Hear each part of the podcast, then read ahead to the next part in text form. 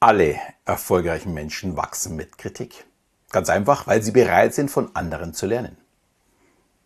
Ja, wie gehst du mit Kritik um und dem Feedback anderer?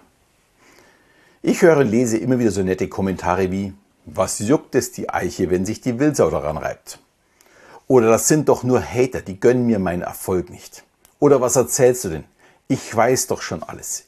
Ich weiß doch, wie es richtig geht. Kann man natürlich so machen, aber bringt einen das weiter? Wird man dadurch tatsächlich besser? Ich bezweifle es und das ist heute mein Thema. Und damit ein herzliches Hallo und willkommen auf meinem Kanal. Mein Name ist Alexander Schelle und ich werde dir meine Geheimnisse verraten für eine erfolgreiche Kommunikation mit dir selbst und vor allem mit anderen. Ja, natürlich, Kritik tut oftmals weh. Und man kommt so innerlich immer in diesen Druck rein, man möchte sich rechtfertigen für das, was man gemacht hat oder vielleicht auch gesagt hat. Ich kenne es zum Beispiel sehr stark aus dem Beginn meiner Bühnenkarriere. Da gab es sehr viele ältere Kollegen, die meinten, mir helfen zu müssen. Sie haben mir ungefragt nach Shows Feedback gegeben, Feedback, um das ich nicht gebeten hatte und ja, mich manchmal auch ein bisschen geärgert hat. Aber wie geht man am besten damit um und hat es vielleicht auch sogar einen Nutzen, wenn ich so ein Feedback bekomme? Fangen wir mit dem Nutzen mal an. Und der ist ganz sicher gegeben. Äh, vielleicht wird mir irgendetwas aufgezeigt, das ich noch nicht gesehen habe. Oder es wird mir etwas gesagt, das mir zwar schon aufgefallen ist, aber ich ja, noch nicht so richtig weiß, wie ich damit umgehen soll. Ich bekomme also eine zusätzliche Bestätigung. Und selbst wenn die Kritik in die falsche Richtung geht, kann sie gut sein. Schließlich regt sie uns darüber äh, äh, an, darüber nachzudenken, zu reflektieren. Und alles drei hilft uns, besser zu werden. Und wenn ich auf all die Menschen zurückblicke, die ich kennenlernen durfte, sind genau die erfolgreich geworden, die nicht nur darauf gewartet haben, Feedback zu bekommen, sondern die auch noch aktiv danach gefragt haben. Äh, mich erinnert es noch an meine Zeit, wo ich tatsächlich noch im normalen Business war. Ich durfte vor vielen Jahren bei Kamingesprächen mit der Geschäftsleitung der T-Systems mehrfach teilnehmen. Und hier wurde nicht nur um Feedback gebeten, sondern beim nächsten Treffen danach gefragt, ob sich denn irgendetwas geändert hat. Ich hielt es damals für sehr erstaunlich, da ich die Frage nach Verbesserungswünschen eher als rhetorische Frage sah und ich dachte, dass man sich dem auch wirklich annehmen wird. Äh, beziehungsweise sogar noch nachträglich beobachtet, ob sich denn etwas verändert hat. Und das Gleiche sehe ich ja auch im künstlerischen Umfeld. Die Guten fragen nach Feedback.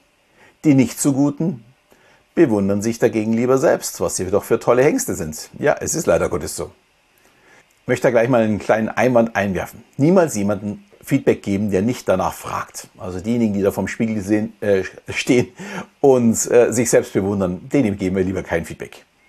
Und ich meine wirklich niemals.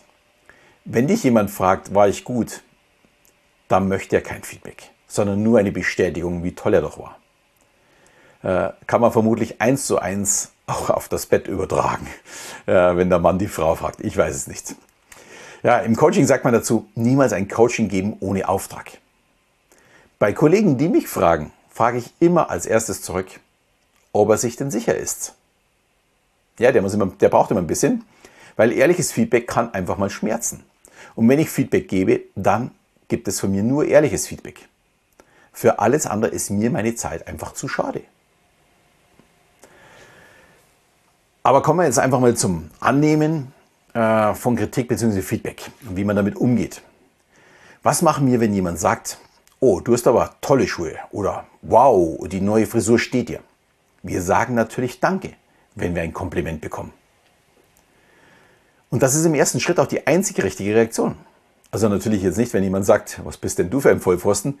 Da müssen wir uns natürlich nicht bedanken. Ich spreche natürlich von ernst gemeinter Kritik oder eben in dem Fall Kompliment. Also warum bedanken? Weil es ein Geschenk ist. Wenn sich jemand darüber Gedanken macht, über unser Handeln, dann ist es ein Geschenk.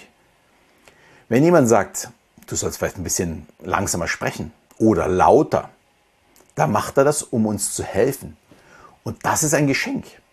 Und auch wenn er sagt, wir sollten mit Krawatte zum Kunden gehen, wir aber bewusst ein T-Shirt wählen, da meint die Person es nicht böse, sondern sie möchte damit nur helfen. Es ist ihre Sichtweise. Es ist also auch ein Geschenk, wenn es nicht zu uns passt. Der große Vorteil bei der Sichtweise ist, bei einem Geschenk beginnen wir nicht gleich das Negative zu suchen. Also im Falle von Feedback sich zu rechtfertigen und Gründe zu suchen, warum man es so macht. Einfach annehmen, bedanken, mitnehmen. Zu Hause dann in den Spiegel schauen, sich reflektieren und dann entscheiden, was einem das Feedback bringt, beziehungsweise wie es einen weiterbringen kann zukünftig. Und selbstverständlich gilt das in beide Richtungen.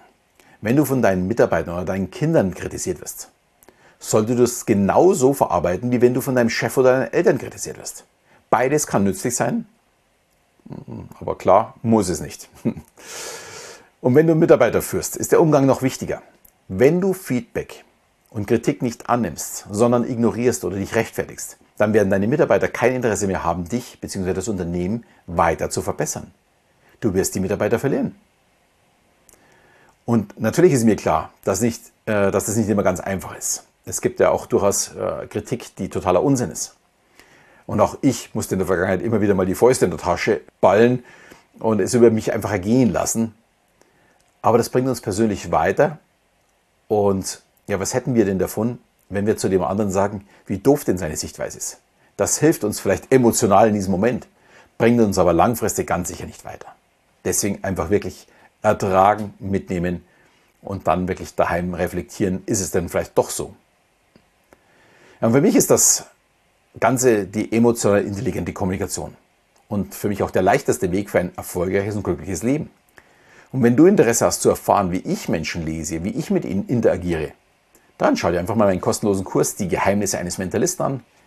Ich kann nur sagen, ich freue mich auf dich und denke mal, jetzt bist du dran. Betrachte das heutige Thema mal aus deiner Sicht und wie du es für dich nutzen kannst. Ich wünsche dir viel Spaß dabei und sage danke, dass du zu mir gefunden hast.